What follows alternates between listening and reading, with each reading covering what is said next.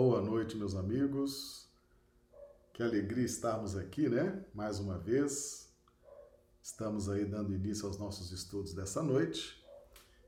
Nós que estamos de quarentena, na verdade, estamos aí aproveitando esse tempo, já que as casas espíritas estão fechadas, para que possamos então aprofundar os nossos estudos, né? manter essa chama acesa e assim a gente vai vencendo esse período de isolamento social, de quarentena, fazendo aí as nossas reflexões e os nossos estudos.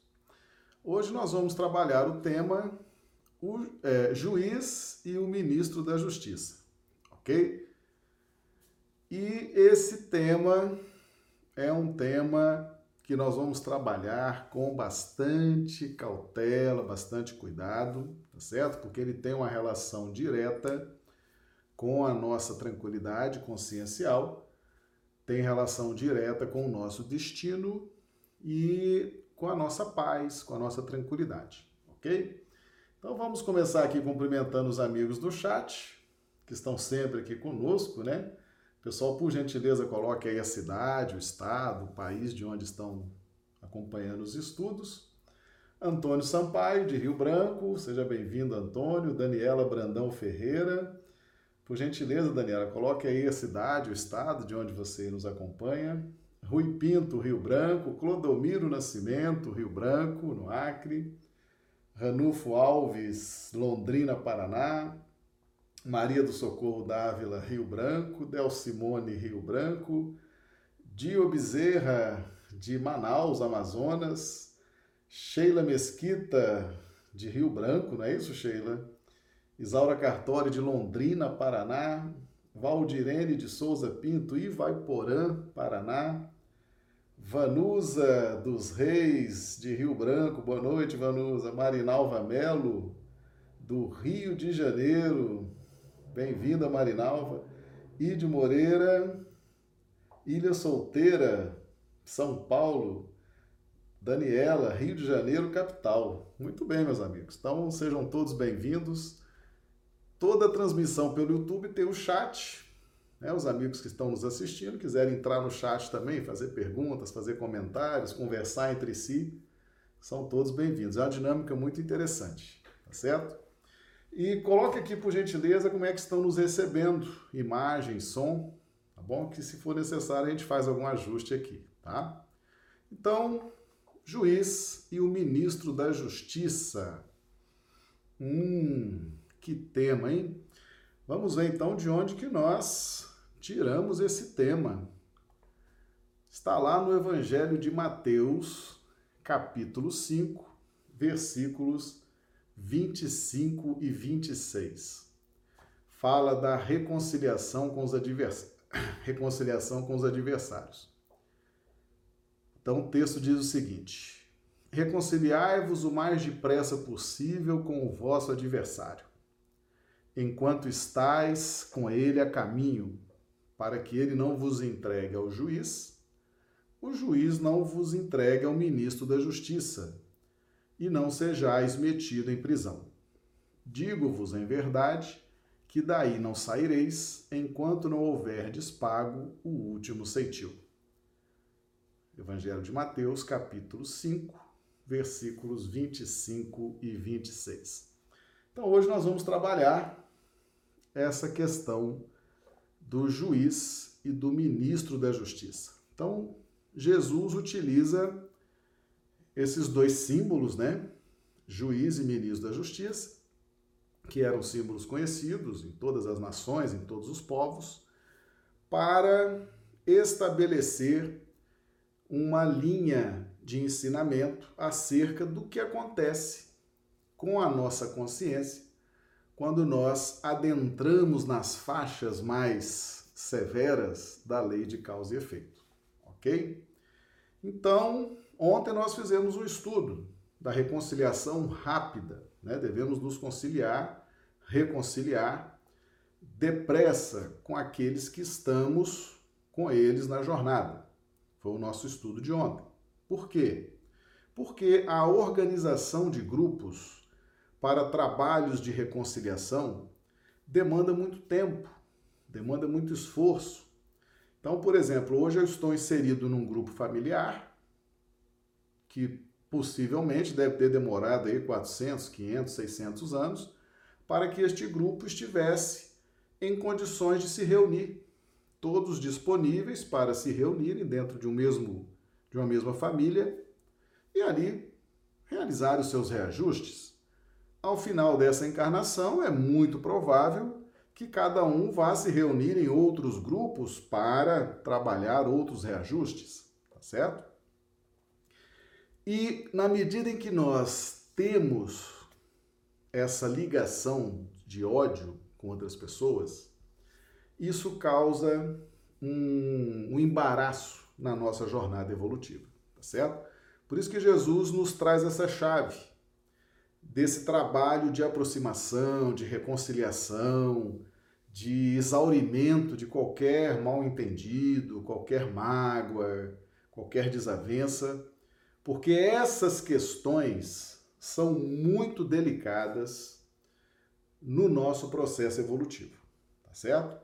Então nós vamos hoje dar umas pinceladas nessas questões para a gente ir aqui entendendo essa questão. Primeira coisa, onde está escrita a lei de Deus? Olha essa pergunta. É a questão 621 de O Livro dos Espíritos. Onde está escrita a lei de Deus? Na consciência. Então, a lei de Deus está gravada na nossa consciência. Então, tudo, tudo gira em torno da chancela da consciência. Então, nós estamos gravados com a lei de Deus mesmo que nós não tenhamos muita consciência desperta acerca dessa lei, como está aqui na letra A, visto que o homem traz em sua consciência a lei de Deus, que necessidade havia de lhe ser ela revelada? Né? Então Kardec pergunta, já que está gravada na consciência, por que, que tem que vir alguém revelar, explicar, mostrar? E o Espírito da Verdade responde: ele a esquecera e desprezara. Quis então Deus lhe fosse lembrada.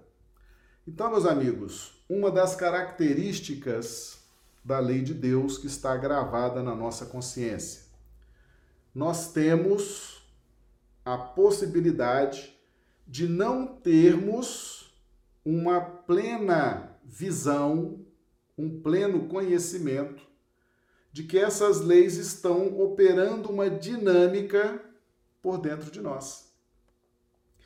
Elas estão operando essa dinâmica, mas nós, muitas vezes, não conseguimos sentir, não conseguimos perceber.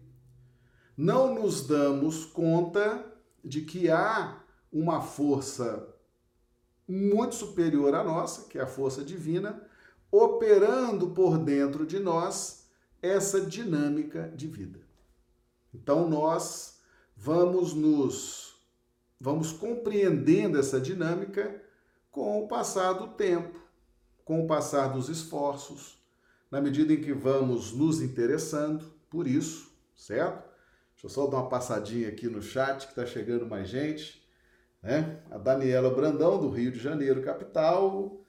Boa noite. Adel Simone, Rio Branco. Ide Moreira, Ilha Solteira, todos bem-vindos. A Juceli de Rio Branco, a Samanta de Belo Horizonte, Regina Teixeira de Rio Branco. Sejam todos bem-vindos, amigos aqui do chat. Então, meus amigos, nós temos consciência, se a gente fizer uma análise honesta, eu tenho consciência da dinâmica da lei de Deus? Eu tenho, eu sinto a lei de Deus pulsando dentro de mim? Eu sinto a lei de Deus me movimentando, algumas pessoas, algum, aqueles que estão se empenhando mais nesses estudos, nessas descobertas, já começam a ter uma melhor sinergia com a lei de Deus.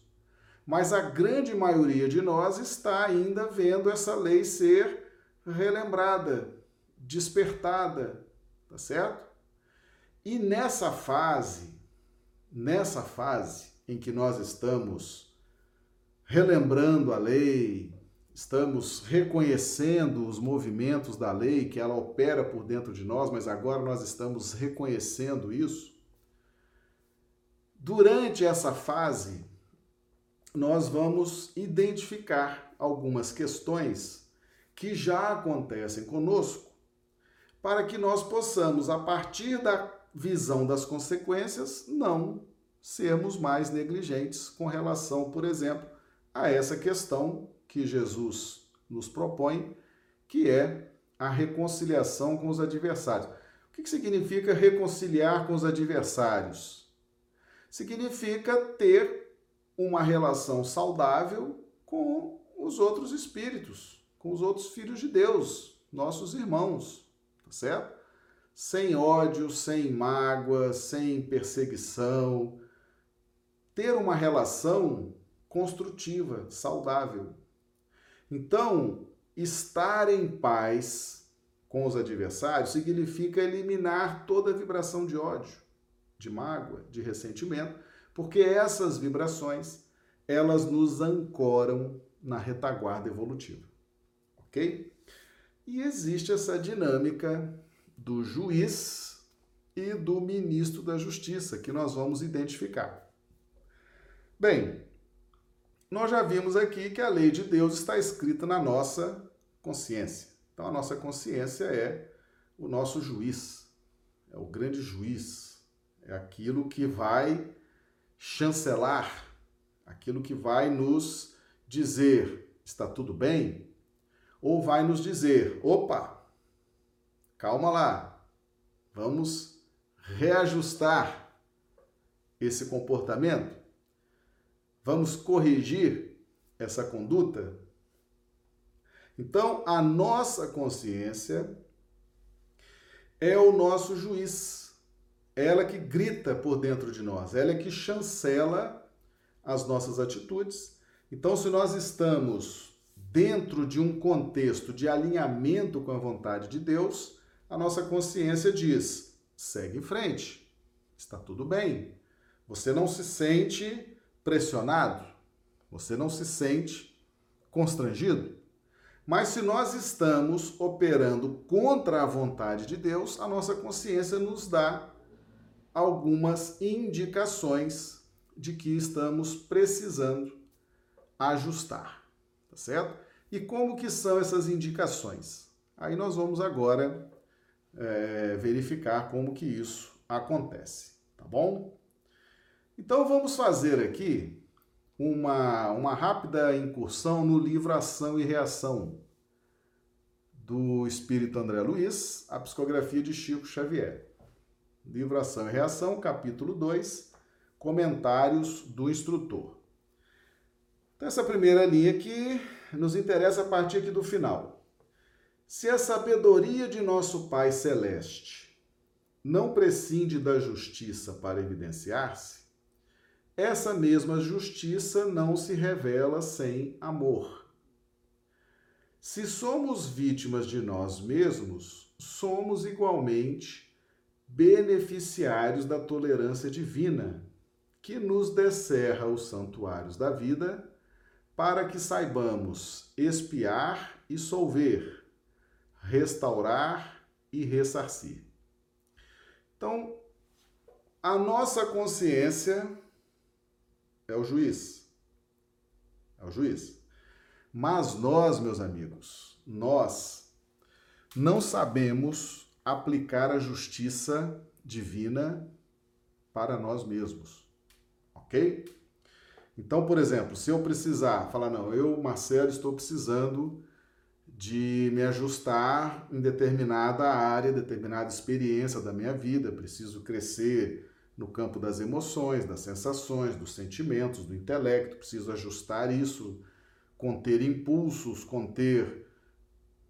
Como fazer isso? Como que eu faço isso? Eu não sei. Por quê? Porque a justiça divina, ela é uma justiça permeada de amor de tolerância, de misericórdia. Então, os parâmetros que Deus utiliza para nos corrigir são extremamente diferentes dos parâmetros que nós usamos para nos corrigir.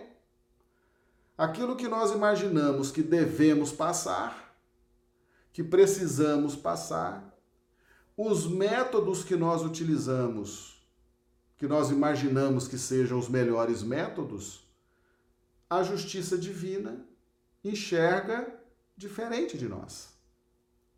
Eu não tenho condições de me autocorrigir. O simples fato de eu cometer delitos diante da lei de Deus mostra que eu não tenho um pleno domínio de como mergulhar num poço e sair dele. Eu consigo mergulhar, eu consigo me afundar, eu consigo me comprometer, mas eu não consigo me salvar.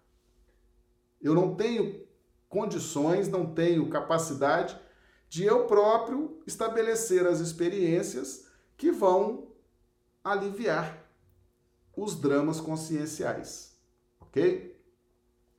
Então, a nossa consciência, o juiz, deve entregar ao ministro da Justiça. O que, que significa isso? Nós devemos nos submeter à vontade de Deus, aceitar a vontade de Deus, os métodos de Deus para a nossa correção. Tá certo? Então, meus amigos, essa história ah, deve, tem que pagar, que tá devendo, tem que pagar. Isso é de espírito justiceiro, tá certo? Espíritos que estão numa faixa inferior de evolução, tá? Que enxergam a vida como olho por olho, dente por dente, tá devendo, tem que pagar, deve, tem que ajustar com a lei. Nós estamos aqui para fazer isso, fazer aquilo, fazer que pague. Isso são os obsessores são os espíritos inferiores com um senso de justiça muito limitado, muito primitivo, ok? Por quê? Porque Deus tem conhecimentos, Deus tem visão, Deus tem mecanismos completamente inabordáveis a nós ainda para fazer valer a sua justiça. É o que está dizendo aqui, tá? Se somos vítimas de nós mesmos, ou seja, se eu me prejudiquei, se eu me afundei, se eu lesei a minha consciência, sou também beneficiário da tolerância divina, que nos apresenta os santuários de vida para que saibamos espiar e solver, restaurar e ressarcir. Então, o que, que significa isso? Nós estamos num processo de expiação, de resolução dessas questões, de restauração, de ressarcimento, mas esse processo ele é todo permeado por amor, por tolerância, tá certo? Pelo tempo.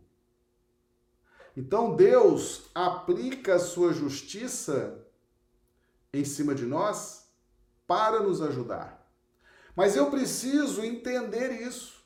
Eu preciso aproveitar essa experiência. Eu preciso me submeter ao ministro da Justiça, que são as leis divinas. Então a minha consciência, ela me diz: eu preciso melhorar. Eu quero melhorar. Eu preciso evoluir. Eu preciso sair dessa condição. E aí então vem a justiça divina e se apresenta para mim em forma de circunstâncias. A família é uma circunstância. O trabalho profissional é uma circunstância. A casa espírita onde eu estou inserido é uma circunstância. As mais diversas condições sociais são circunstâncias para que eu possa espiar, solver, restaurar, ressarcir. Então nós precisamos compreender que devemos, sim, somos espíritos que temos nossas dificuldades, temos as nossas necessidades de ressarcimento, de crescimento, mas nós estamos inseridos nos contextos justos. E devemos nos, submeter à vontade de Deus, identificar essa vontade de Deus, certo? E no plano, no plano dos detalhes, Marcelo. Então nós já entendemos que, por exemplo, a família é uma circunstância que eu posso estar ressarcindo, né? Então eu usurpei os direitos de alguém no passado, usurpei a fé, a esperança. Agora essas pessoas muitas vezes podem estar aqui do meu lado, na minha família, para que eu restitua a elas a euforia de vida, a alegria de viver, a fé, a esperança. Muitas vezes com grandes sacrifícios, né? Com lágrimas, não é isso? Então, na medida em que eu compreendo isso, eu potencializo potencializo as possibilidades de êxito. Uma coisa é eu passar pelo processo de correção sem ter noção de que estou passando por um processo de correção. Outra coisa é eu passar por um processo de correção tendo um ajuizamento melhor, tendo mais consciência, tendo mais visão do que está acontecendo, e eu posso até potencializar, posso até ajudar, me ajudar ainda mais a vencer mais rapidamente esse processo de correção, certo? Então, quando a minha consciência grita, eu preciso de ajuda, eu preciso então me submeter à lei de Deus. Preciso entender a lei de Deus. Preciso compreender como que ela opera, tá certo? Então vamos ver aqui como que isso se dá. Nós vamos trazer aqui um texto, tá lá no livro de Gênesis. Vou só dar mais uma passadinha no chat, que a turma tá chegando, né? A Geralda Dávila de Rio Branco, Dio Bezerra de Manaus, Alessandra Silva de Belo Horizonte, bem-vinda, Ilse Bentes de Rio Branco, Alessandra Silva, boa noite, Alessandra Aparecida da Silva, convidada pela Samanta Paula de Belo Horizonte, ah, muito bem, sejam bem-vindos. Del Simone, Clodomiro, Edmur de Rio Branco, Clodomiro Nascimento, fazemos as pazes com os adversários, é tudo, enquanto estivermos a caminho com eles. Amanhã pode ser tarde demais. Exatamente, Clodomiro. Perfeito. Amanhã pode não dar tempo, né? E aí a gente fica preso na retaguarda evolutiva. Meus amigos, todos já devem ter ouvido a história de Caim e Abel. Né? Caim e Abel. Caim mata Abel. São filhos de Adão e Eva. Está lá no livro de Gênesis, é o primeiro livro da Bíblia. Certo? Então Caim mata Abel. Mata Abel. E aí nós vamos entender Primeiramente, nós vamos fazer um rápido contexto de que esse texto que envolve Adão, Eva, Caim, Abel, serpente, isso é uma técnica de poesia judaica, tá certo? Existem muitos símbolos aí que estão expressando uh, o psiquismo humano, a dinâmica da mente humana, das leis divinas, tá certo? Então, muitos símbolos são usados. E Caim, Caim matou o irmão, certo? Matou o irmão. E no, no, no, no, no livro de Gênesis, capítulo 4, versículo 10 ao 16, nós temos aqui a seguinte configuração. E disse Deus acerca desse assassinato, desse homicídio, né? Caim matou Abel. Que fizeste? A voz do sangue do teu irmão clama a mim desde a terra. Então Deus pergunta: Que fizeste? A voz do sangue do teu irmão clama a mim desde a terra. Meus amigos, onde é que está escrita a lei de Deus? Vamos voltar lá? Onde é que está escrita a lei de Deus? Questão 621, na consciência. Tá certo? Então, a consciência. Então, quando você vê aqui, e disse Deus que fizeste, a consciência. Que fizeste? A voz do sangue do teu irmão clama a mim desde a terra. fiz, cometi um assassinato, matei meu irmão. A minha consciência está ali dizendo: matou o irmão, infringiu a lei de Deus, tá certo? E agora, maldito és tu desde a terra, que abriu a sua boca para receber da tua mão o sangue do teu irmão. Desde o momento em que Caim mata Abel, ele entra em processo de maldição.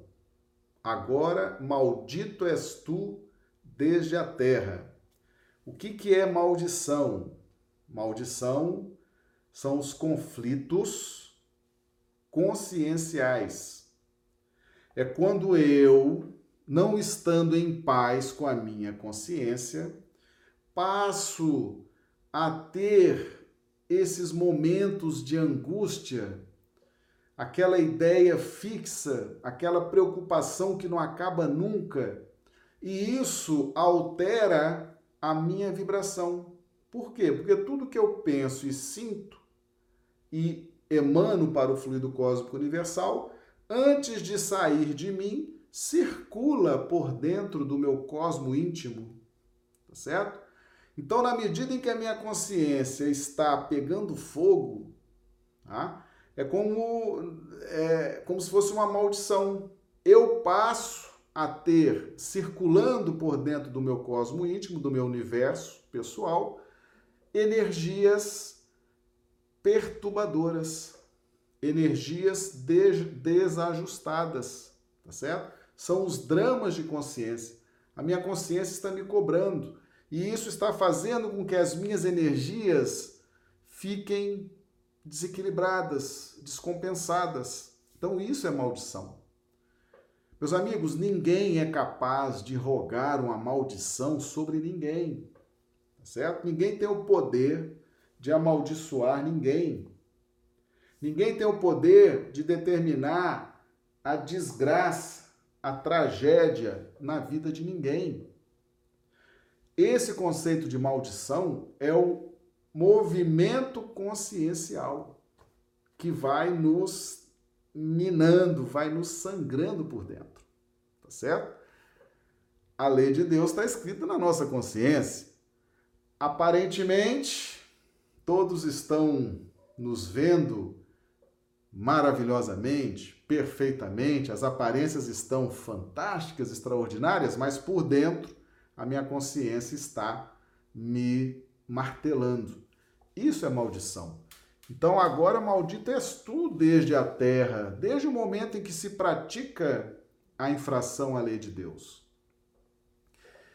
E aqui vem agora o versículo 12. Quando lavrares a terra, não te dará mais a sua força, fugitivo e vagabundo serás na terra.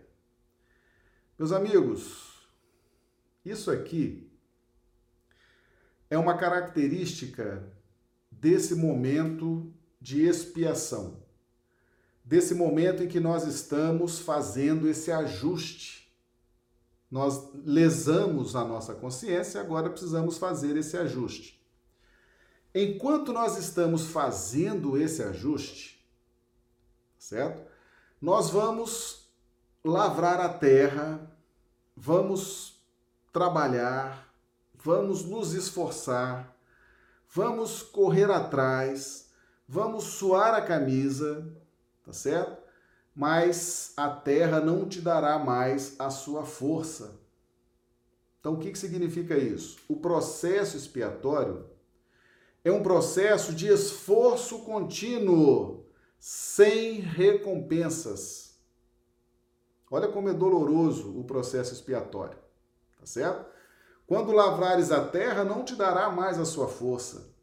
Nós não teremos o retorno, nós não teremos a alegria, nós não teremos aquela energia que nos nutre a alma e nos impulsiona para frente e para o alto num processo natural de evolução.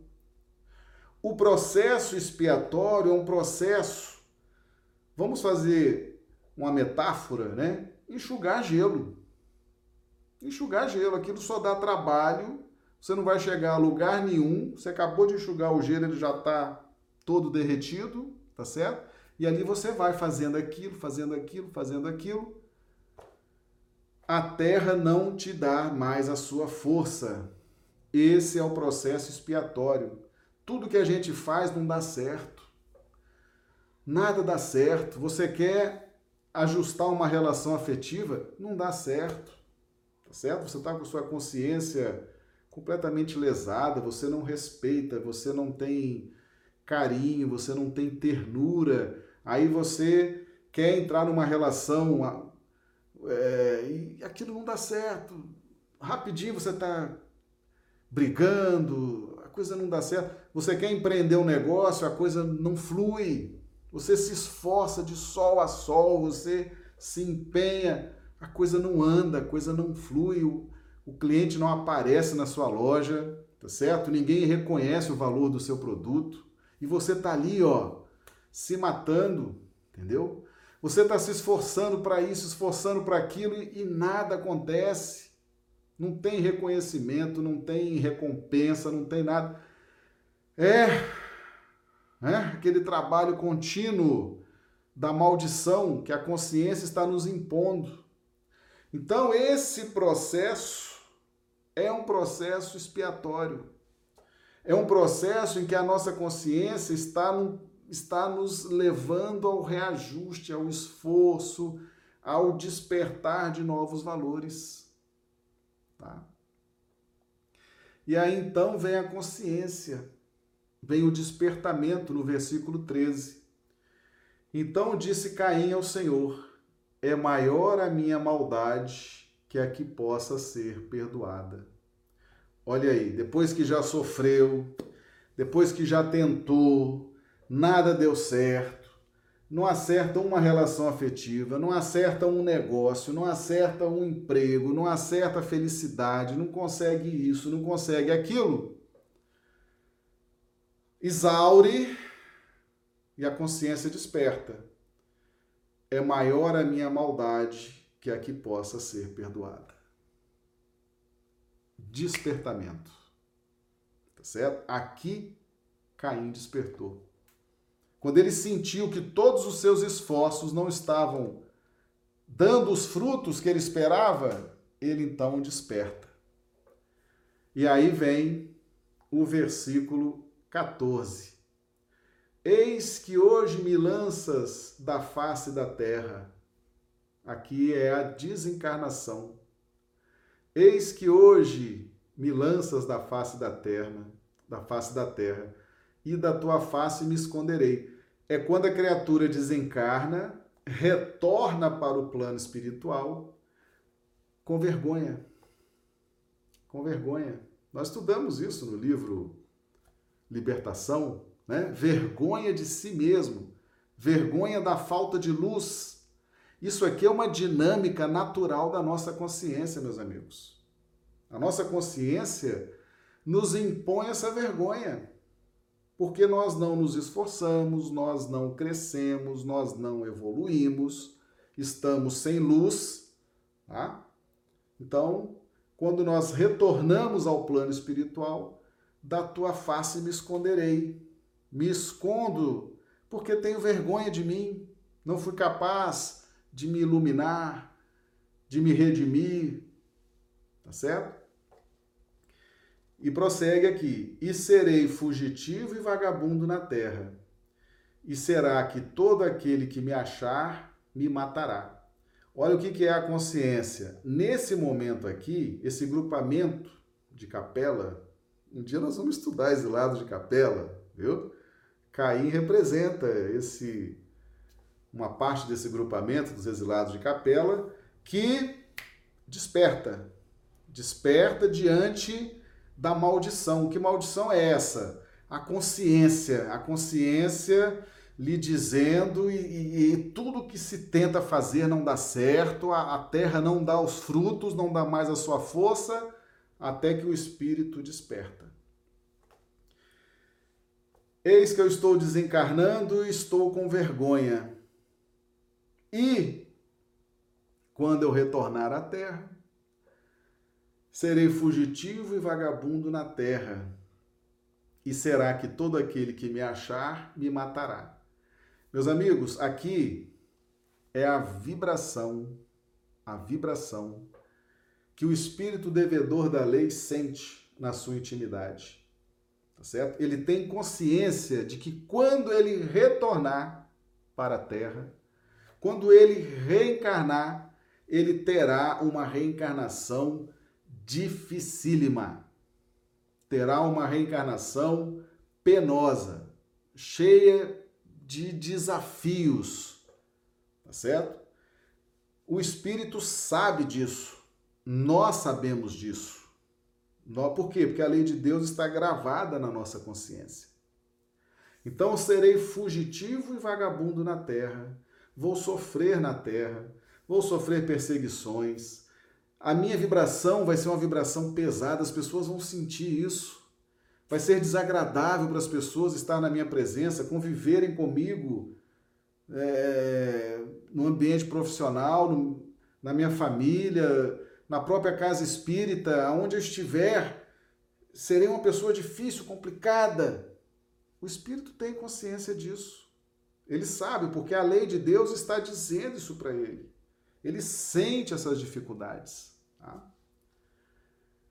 E aí prossegue. O Senhor, porém, disse-lhe: Olha a misericórdia, olha o amor, né? Porque nós imaginamos assim, nossa, o que eu fiz no meu passado, o que eu fiz da minha vida, eu não sei se tem conserto. Eu não sei se tem jeito. Foi tão grave, foi tão feio, que eu não sei o que fazer. É o juiz agora entregando ao ministro da Justiça. Cuida, ministro da Justiça. As leis divinas no seu aspecto correcional, permeadas de amor, de misericórdia.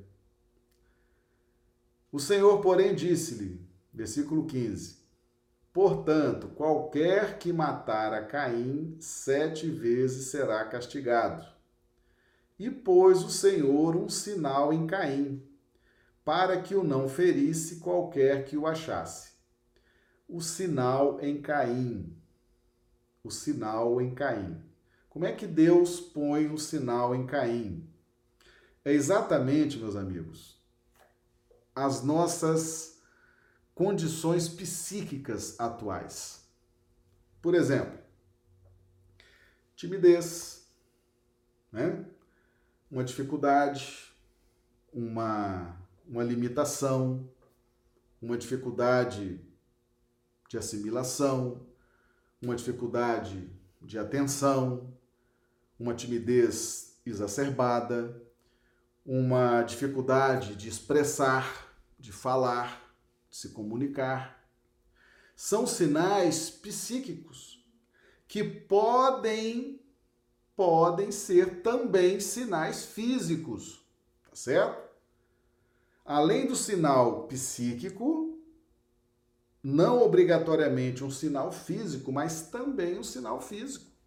Uma deficiência, uma dificuldade de locomoção, de expansão dos movimentos, de visão, de audição, de fala.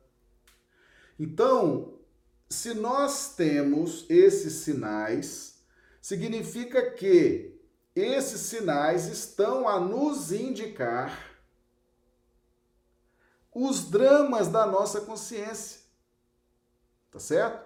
Então Deus nos coloca esses sinais, uma dificuldade, uma timidez, uma inibição. Você vê que tem pessoas que não têm aquilo, mas você tem. Tem pessoas que fluem naturalmente em qualquer setor, em qualquer área, em qualquer experiência. Às vezes você tem uma dificuldade enorme numa experiência com a família, na profissão. Você tem uma dificuldade enorme no campo da fé, da inserção numa casa espírita ou numa outra escola religiosa qualquer. E você vê pessoas fluindo naturalmente naquelas experiências. Então, esses sinais são psíquicos. E esses sinais vão te mostrar, se você estiver atento, se você estiver buscando a sua redenção, você vai rapidamente identificar esses sinais e vai trabalhar de uma forma exaustiva, perseverante, para poder então modificar esse quadro. Tá certo? Versículo 16. E saiu Caim de diante da face do Senhor e habitou na terra de Nod, do lado oriental do Éden. Ou seja, Caim agora reencarna, né? Sair diante da face do Senhor, ou seja, sai do plano espiritual, volta para o plano físico, reencarna. Por quê? Porque é encarnados que nós vamos então trabalhar esses sinais psíquicos que estão em nós para que possamos superá-los, ok? Possamos vencê-los e possamos ali na frente sentir novamente a força da terra. Tá certo? O reconhecimento, o valor, a alegria, a euforia de vida, as portas se abrindo, a vida sorrindo novamente, as pessoas se agradando da nossa companhia, da nossa presença, tá certo? Por quê? Porque na medida em que eu faço esse investimento na mudança desses sinais, eu estou mudando a minha própria vibração, que é fundamental nas relações interpessoais. Lei de sociedade, lei de interdependência, tá certo? Então, Assim funciona o juiz, consciência, o ministro da justiça, as circunstâncias divinas para a nossa correção, permeadas de amor, permeadas de misericórdia, permeadas de experiências e oportunidades. Ok?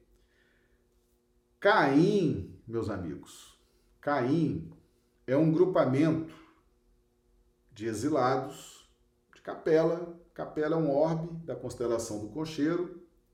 Capela é um sistema, tá certo? O sistema de Capela. Na constelação do Cocheiro, é como se Capela fosse o sistema solar, é o sistema de Capela. E lá tinha um orbe, um planeta, muito parecido com a Terra.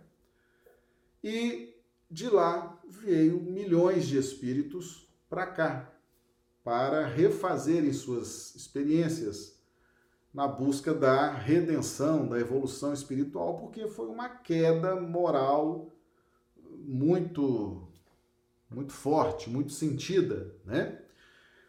Então, a história de Caim, ela vai se prolongando até Noé, tá certo? Até Noé. Nós fizemos até um estudo aqui sobre a Arca de Noé, depois o pessoal vê lá esse vídeo, Arca de Noé. Noé, então esse grupamento, Caim, vai reencarnando, reencarnando, reencarnando dentro dessa dinâmica, dentro desses sinais, tá certo? Dentro dessa lei permeada de amor, de misericórdia, de oportunidades, esses espíritos vão reencarnando, reencarnando, reencarnando várias vezes, até que organizam a sua casa mental que simboliza a arca de Noé, tá certo? Então, Noé, simbolicamente, é esse grupamento de exilados de capela que atinge uma condição espiritual de reequilíbrio, tá certo? Nós vamos fazer depois uma série de estudos bem específica sobre isso aí, tá? O fato é,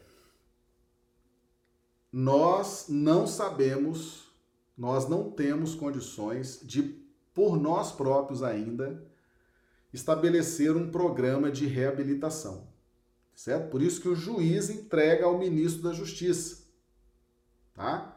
A gente precisa se submeter à vontade de Deus, porque a vontade de Deus ela é boa, agradável e perfeita, como diz o apóstolo Paulo para nós. OK? Muito bem. Então vamos ver aqui agora no Evangelho segundo o Espiritismo, está lá no capítulo 10, Bem-aventurados os que são misericordiosos. o sacrifício mais agradável a Deus. Isso aqui foi Jesus que ensinou para nós.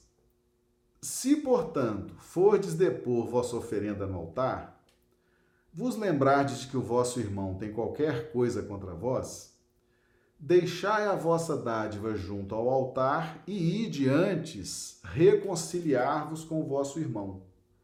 Depois, então, voltai a oferecê-la.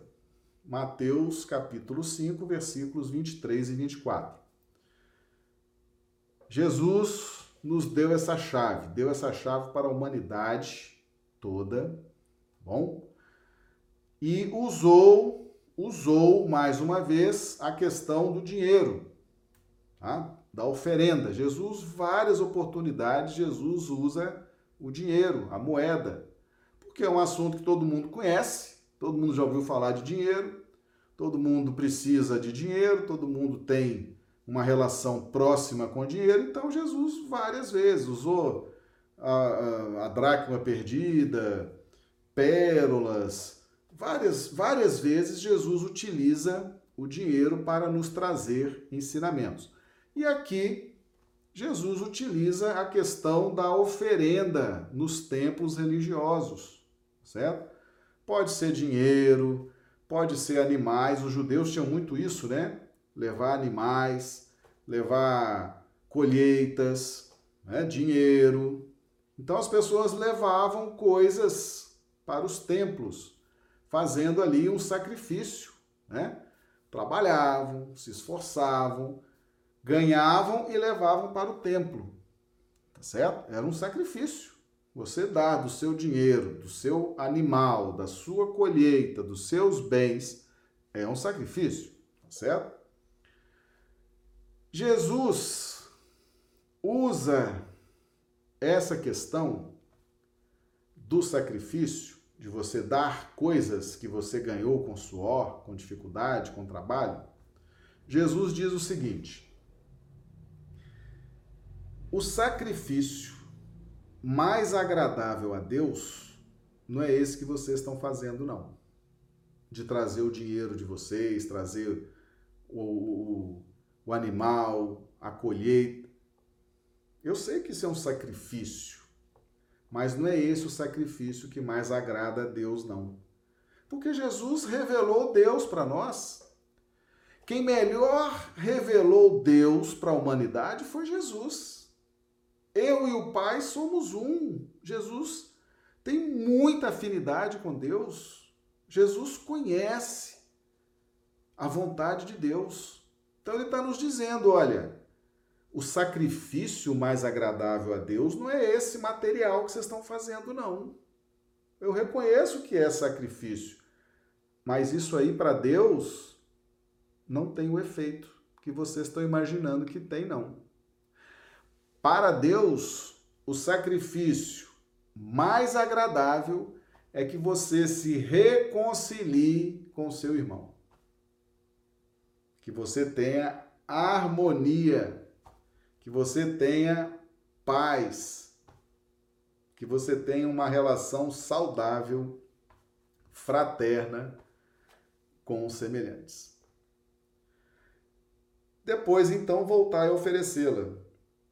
E aí, então, vamos ver a explicação disso, tá? Como é que isso é explicado no Evangelho segundo o Espiritismo. Quando diz, ide reconciliar-vos com o vosso irmão, antes de depordes a vossa oferenda no altar, Jesus ensina que o sacrifício mais agradável ao Senhor é o que o homem faça do seu próprio ressentimento. Milindres, ressentimento, Pessoal que é super sensível, vive magoado com tudo e com todos, vive milindrado, ninguém pode falar um ar, que a criatura já está cheia de, de arestas, né? Cheia de, de armas, tá certo?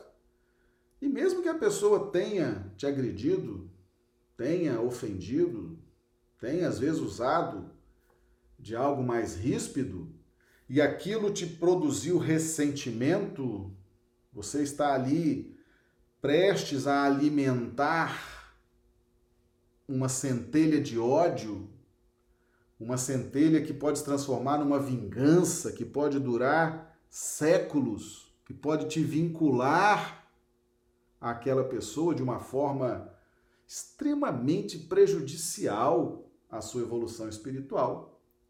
Então, Jesus está nos dando essa chave. Não deixa que esse ressentimento, que esse mal entendido, que essa questão não deixa que isso cresça no seu coração. Tá certo? A primeira coisa que nós devemos, quando surge uma dificuldade com outro espírito, com outro irmão, encarnado, desencarnado, enfim, é a gente fazer o sacrifício do próprio ressentimento. Fazer esforços para resolver aquela questão bem resolvida, certo?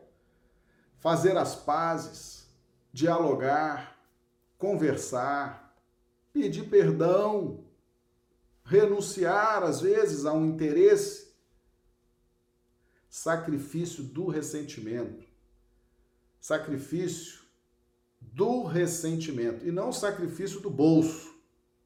sacrifício do bolso é diferente do sacrifício do ressentimento.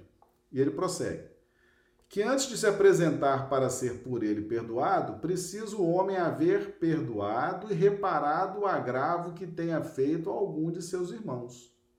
Só então a sua oferenda será bem aceita, porque verá, virá de um coração expungido e de todo e qualquer pensamento mau. Meus amigos, vamos voltar aqui, vamos voltar aqui e mostrar Versículo 12, Gênesis 4, versículo 12. Quando lavrares a terra, não te dará mais a sua força. Fugitivo e vagabundo serás na terra. Vamos lá agora no Evangelho de Mateus. Que antes de se apresentar para ser por ele perdoado, precisa o homem haver perdoado e reparado o agravo que tenha feito a algum de seus irmãos só então a sua oferenda será bem aceita, porque virá de um, virá de um coração expungido de todo e qualquer pensamento mau. Entenderam o link? Gênesis 4, Mateus capítulo 5, tá certo? Só então a oferenda será aceita, porque não adianta você levar o dinheiro, o animal, a colheita para Deus Tá certo? Deus não vai aceitar. Isso para Deus não vale nada. Você vai se esforçar para ganhar mais dinheiro e levar mais dinheiro. Você vai se esforçar para levar o seu melhor animal. Você vai se esforçar para levar a sua melhor colheita. E Deus vai falar assim, ó, nananina não. Vai falar assim, mas meu pai, eu tô de sol a sol para ganhar esse dinheiro. Passei o ano inteiro plantando e colhendo. Eu estou exausto. Não.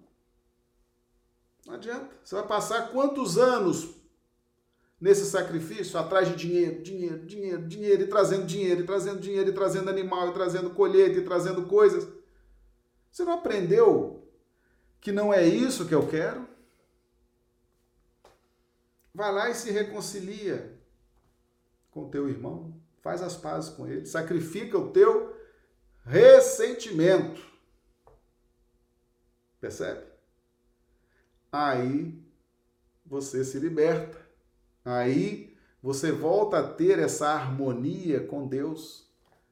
E Deus começa a novamente permitir que a terra te dê a força da terra.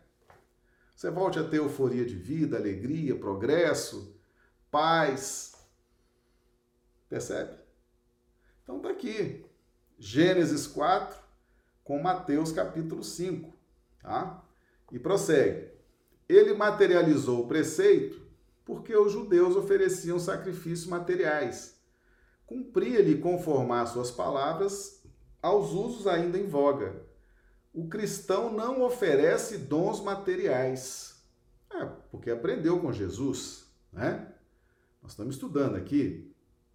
Pois que espiritualizou o sacrifício. Meus amigos, não adianta nada, não adianta nada, tá? Sacrifícios materiais.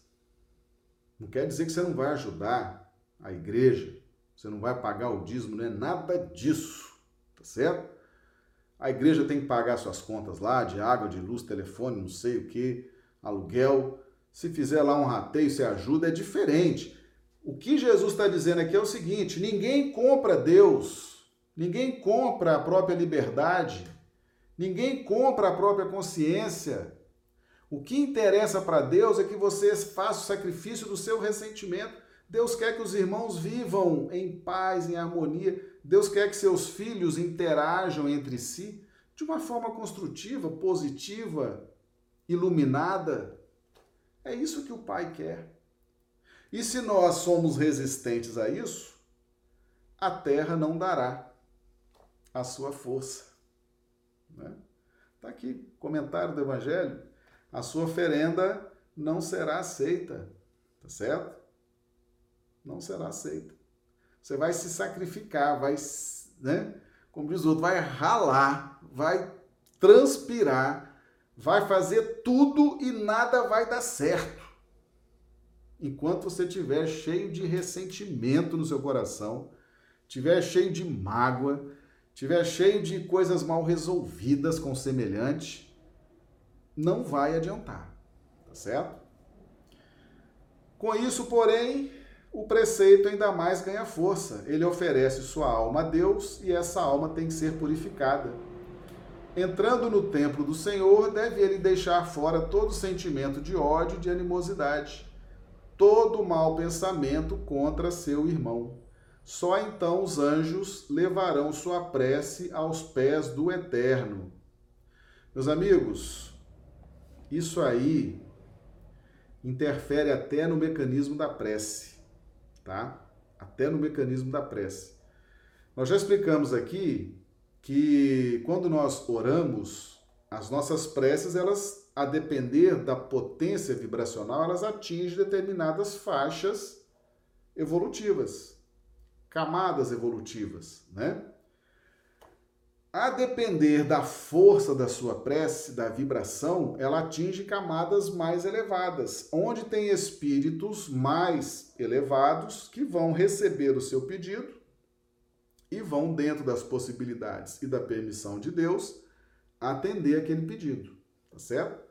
Então, até a prece, até a concentração, até essa vibração maravilhosa da prece fica prejudicada quando nós estamos cheios de ressentimento.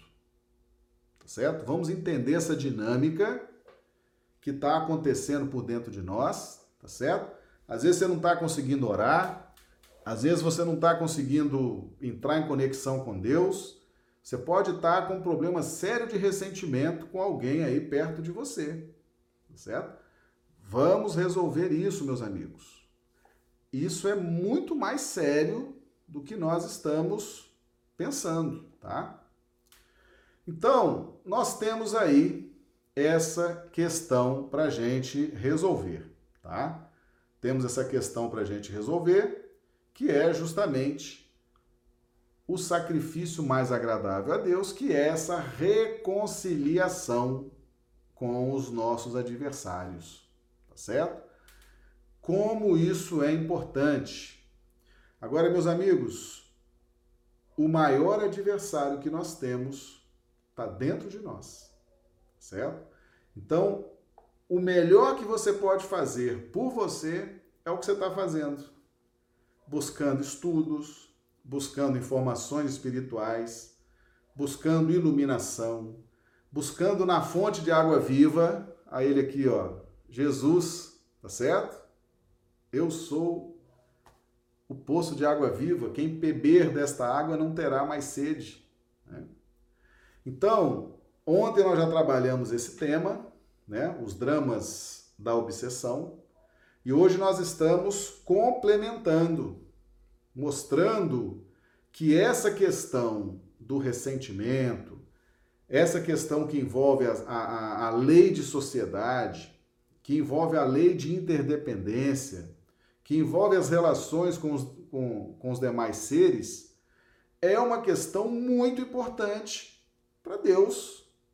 E ele determinou determinadas dinâmicas de ajuste para gente, para que a gente possa se alinhar com a vontade do Pai, que é sempre boa, agradável e perfeita, conforme nos ensina o apóstolo Paulo. Tá certo? É isso.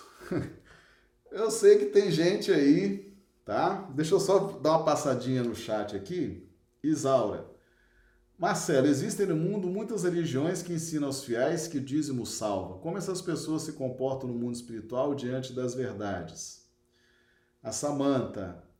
Ah, sim, Isaura falou bem, são muitas vezes moldados com esses ensinamentos. Vou aproveitar para cumprimentar a Hilda Mira, aqui de Noroeste Paulista. Bem-vinda, Hilda. Tá? Meus amigos, dízimo é uma coisa. Você tem que pagar o dízimo. Jesus pegou a moeda e falou: O que está aqui na moeda? César. Dai a César o que é de César. Dai a Deus o que é de Deus.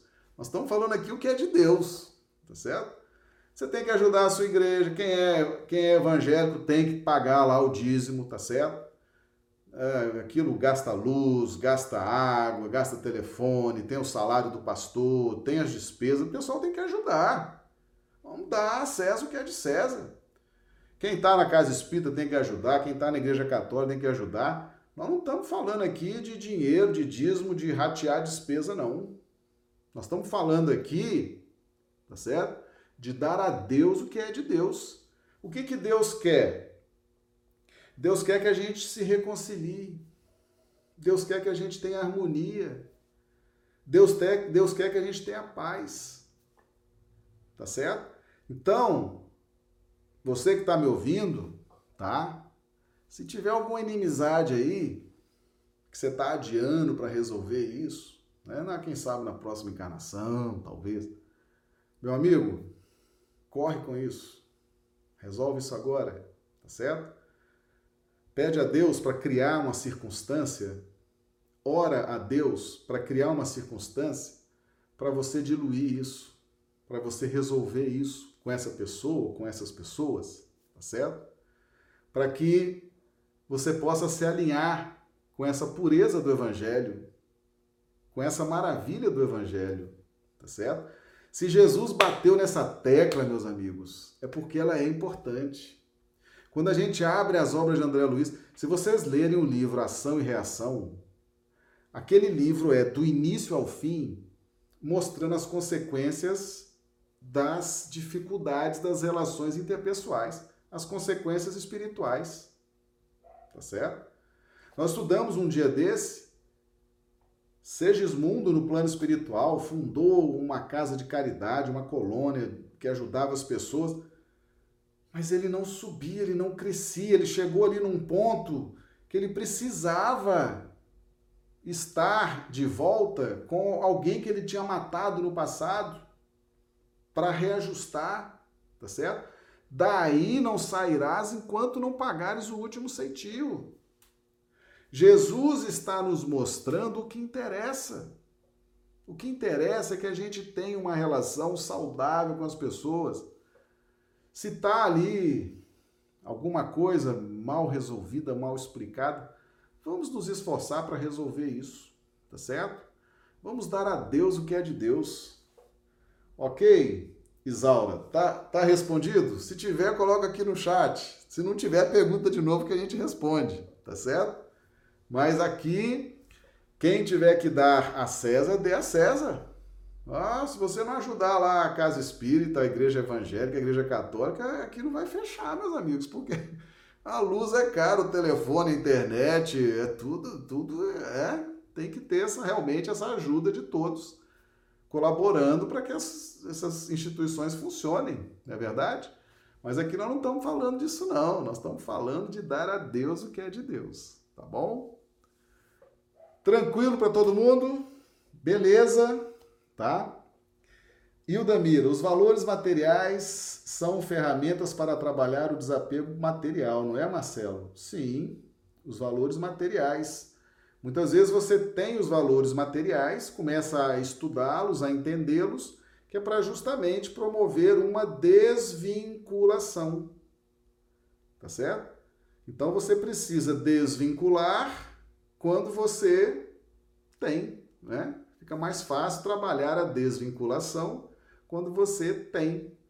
Observe na no livro Ação e Reação, o espírito Gregório, o espírito Matilde traça traça no capítulo 3 o projeto de redenção do espírito Gregório.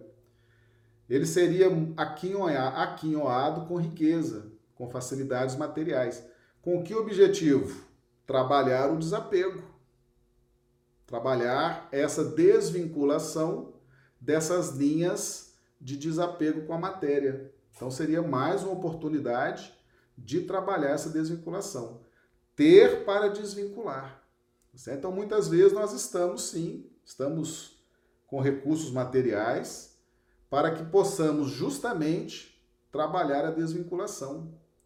Muitos de nós, meus amigos, nós retornamos nas mesmas circunstâncias de vida, de profissão, de, de experiências, para repetir as experiências, mas agora nos desvinculando, porque a gente se vinculou com as questões materiais de tal sorte que nos comprometemos e agora voltamos na mesma experiência mas recebendo ensinamentos, recebendo orientações, para agora desvincularmos.